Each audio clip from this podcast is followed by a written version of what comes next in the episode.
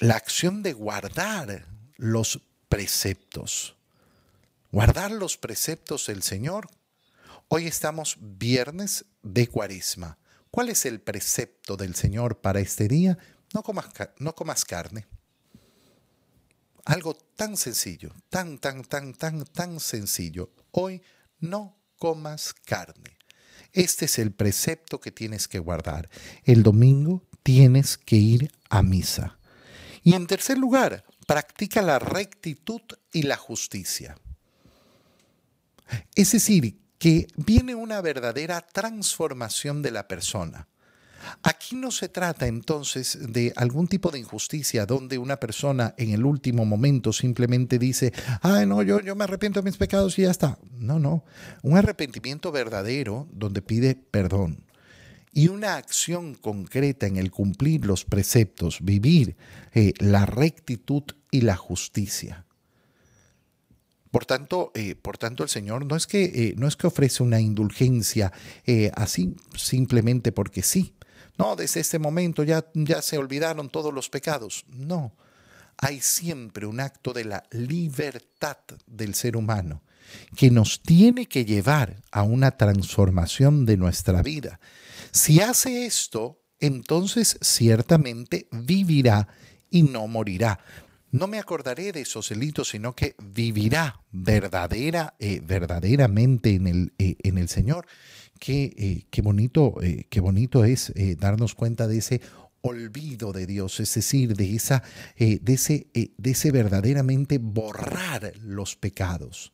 Borrar los pecados, ¿por qué? Porque me he transformado, porque he cambiado, porque me he arrepentido verdadera y profundamente. Verdadera y profundamente. Oye, Fíjate, eh, fíjate bien porque eh, esto es eh, tan grande, tan bello, tan, tan importante, ¿no? Dios nos ofrece la oportunidad de esa transformación de nuestra vida, pero cada uno de nosotros con libertad la va a coger. Cada uno de nosotros la va a coger de acuerdo, de acuerdo a, lo que, a lo que hagamos. Qué importante es esto cuando uno se enfrenta a esas personas que dicen, bueno, no, nadie, nadie puede juzgar, eh, a cada persona eh, hace lo que quiere. Mm, bueno, cada persona sí, libremente hace lo que quiere, pero atento, ¿eh? Dios pide que se cumplan sus preceptos, que se cumplan sus mandamientos, que se viva en rectitud y en justicia. No se trata de vivir como yo quiero, se trata de vivir como Dios quiere que yo viva. Si yo no vivo como Dios quiere que viva, entonces no estoy siendo del agrado del Señor. ¿Acaso quiero yo la muerte del pecador? Y no más bien que enmiende su conducta y viva?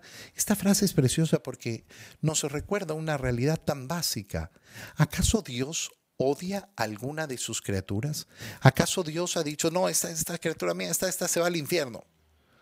Dios no nos ha creado para la muerte. Dios nos ha creado por amor y para el amor eterno.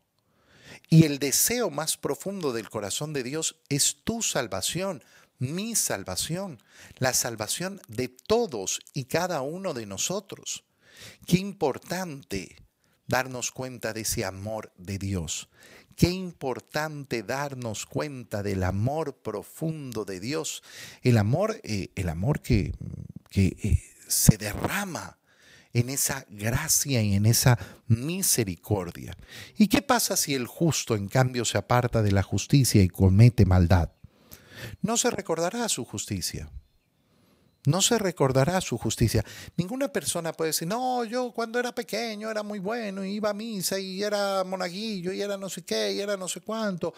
Eh, yo estuve 12 años en un colegio católico, como, como si eso fuera la justificación. Yo ya viví la bondad, yo ya fui bueno, pero ahora me dedico a otra cosa. Mira, toda la justicia que hayas cometido, todo el bien que hayas cometido, todo, eh, todos aquellos méritos que hayas hecho en el pasado, si tu vida se transformó y se alejó del Señor, si se alejó de la justicia del Señor, si se alejó de los mandamientos del Señor y de sus preceptos, bueno, simplemente tienes que darte cuenta que lo que sucede es que no hay esa vida en el Señor. no hay esa vida en el Señor y has perdido. No es justo el proceder del Señor. ¿Cómo que no es justo? Es sumamente justo. El que se arrepiente de verdad y cambia su vida recibe perdón. Aquel que en cambio vivía en justicia y se olvidó del Señor y se apartó del Señor, bueno, morirá. Pero si ese eh, justo, eh, después de apartarse de la justicia eh, y cometer la maldad,